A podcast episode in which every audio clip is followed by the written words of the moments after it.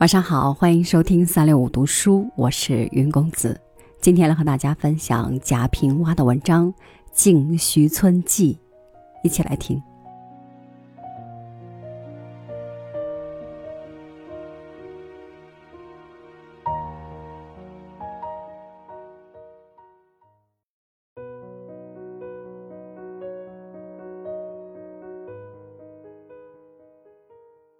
如今找热闹的地方容易，寻清静的地方难；找繁华的地方容易，寻拙朴的地方难。尤其在大城市的附近，就更其为难的了。前年初租赁了农家民房，借以栖身。村子南九里是城北门楼，西五里是火车西站，东七里是火车东站，北去二十里地又是一片工厂。俗称城外之郭。奇怪，台风中心反倒平静一样，现代建筑之间偏就空出这块乡里农舍来。常有有人来家吃茶，一来就住下，一住下就要发一通讨论，或者说这里是一首古老的民歌，或者说这里是一口出了仙水的枯井，或者说这里是一件出土的文物。如宋代的青瓷，质朴浑浊典雅。村子并不大，屋舍仄仄斜斜，也不规矩，像一个公园儿，又比公园儿来的自然。只是梅花被高高低低绿树、庄稼包围。在城里，高楼大厦看得多了，也便腻了。陡然到了这里，便活泼泼的觉得新鲜。先是那树，差不多没了独立形象。枝叶交错，像一层浓重的绿云，被无数的树桩撑着。走进去，绿里才见村子，又近被一道土墙围了，土有立身，并不上瓦，却完好无缺，生了一层厚厚的绿苔，像是庄稼人剃头以后新生的青发。拢共两条巷道，其实连在一起是一个 U 型。屋舍相对，门对着门，窗对着窗，一家鸡叫，家家鸡都叫，单声持续半个时辰。向头家养一条狗，向尾家养一条狗，贼便不能进来。几乎都是茅屋，并不是人家寒酸，茅是他们的讲究，冬天暖，夏天凉，又不怕被地震震了去。从东往西，从西往东，茅屋撑得最高的人字形搭得最起的，要算是我的家了。村人十分厚诚，几乎近于傻位。过路行人问起事儿来，有问必答，比比划划了一通，还要领到村口指点一番。接人待客，吃饭总要吃得剩下，喝酒总要喝得昏醉，才觉惬意。衣着朴素，都是农民打扮，眉眼却极清楚。当然，改变了吃浆水酸菜、顿顿油锅煎炒，但没有坐在桌前用餐的习惯，一律即在巷中就地而蹲。端了碗出来，却蹲不下，站着吃的只有我一家，其实也只有我一人。我家里不栽花儿，村里也很少有花儿。曾经栽过多次，总是枯死或者萎缩。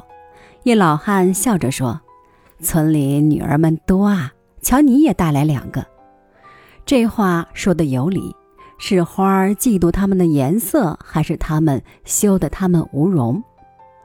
但女儿们果然多，个个有桃花水色。巷道里总见他们三五成群，一溜排开，横着往前走。一句什么没盐没醋的话，也会惹得他们笑上半天。我家来后，又都到我家来。这个帮妻剪个窗花，那个为小女染染指甲，什么花都不长，偏偏就长这种染指甲的花儿。啥树都有，最多的要数槐树。从向东到向西，三篓粗的十七棵，盆口粗的家家都有。皮已发皱，有的如绳索扎缠，有的如沟渠排列，有的扭了几扭，根却委屈地拢出地面。槐花开放，一片嫩白，家家都做槐花蒸饭。没有一棵树是属于我家的，但我要吃槐花，可以到每一棵树上去采。虽然不敢说我的槐树上有三个喜鹊科、四个喜鹊科，但我的茅屋梁上燕子窝却出奇的有了三个。春天一暖和，燕子就来；初冬逼近才去，从不撒下粪来，也不见在屋里落一根羽毛。从此倒少了蚊子。最妙的是巷中一眼井，水是甜的，生喝比熟喝味长。水抽上来，聚成一个池，一斗一斗的随巷流向村外，凉气就沁了全村。村人最爱干净，见天儿有人洗衣。巷道的上空及茅屋顶与顶尖拉起一道一道铁丝，挂满了花衣彩布。最艳的、最小的要数我家，艳者是妻子衣，小者是女儿裙。吃水也是在那井里的，需天天去担，但宁可天天去担这水，不愿去拧那自来水。吃了半年，妻子小女头发愈是发黑，肤色愈是白皙，我也自觉心脾清爽，看书作文有了精神灵性了。当年眼县城里楼房，如今想来大可不必了。那么高的楼，人住进去如鸟悬案，上不着天，下不踏地，可怜连居的一抔黄土，插几株花草，自以为风光宜人了。殊不知，农夫有农夫得天独厚之处。我不是农夫，却也有一庭土院，闲时开垦耕耘，种些白菜、青葱。菜收获了，先者自吃，败者喂鸡。鸡有来行、花豹、翻毛、疙瘩，每日里收蛋三个、五个。夜里看书，常常有蝴蝶从窗缝钻入，大如小女手掌，五彩斑斓。一家人喜爱不已，又都不愿伤生，捉出去放了。那蛐蛐儿就在台阶之下彻夜鸣叫，脚一跺，噤声了，隔一会儿声又起。心想，若是有个儿子，儿子玩蛐蛐，就不用跑到蛐蛐市掏高价购买了。门前的那棵槐树，唯独向横里发展，树冠半圆，如裁剪过一般。整日看不见鸟飞，却鸟鸣声不绝，尤其黎明，犹如仙乐从天上飘了下来似的。槐下有横躺竖蹲的十几个篓粥，早年碾场用的。如今有了脱粒机，便集在这里，让人骑了坐了。每天这里人群不散，谈北京城里的政策，也谈家里婆娘的针线，谈笑风生，乐而忘归。直到夜里十二点，家家喊人回去。回去者搬倒头便睡的是村人，回来捻灯正坐，记下一段文字的是我呢。来求我的人越来越多了。先是代写书信，我知道了每一家的状况，鸡多鸭少，连老小的小名儿也都清楚。后来更多的是携儿来拜老师。一到高考前夕，人来的最多，提了点心，拿了水酒，我收了学生，退了礼品。孩子多起来，就组成一个组，在院里辅导作文。村里见得喜欢，越发器重起我。每次辅导，门外必有家长坐听。若有孩子不安生了，进来张口就骂，举手便打。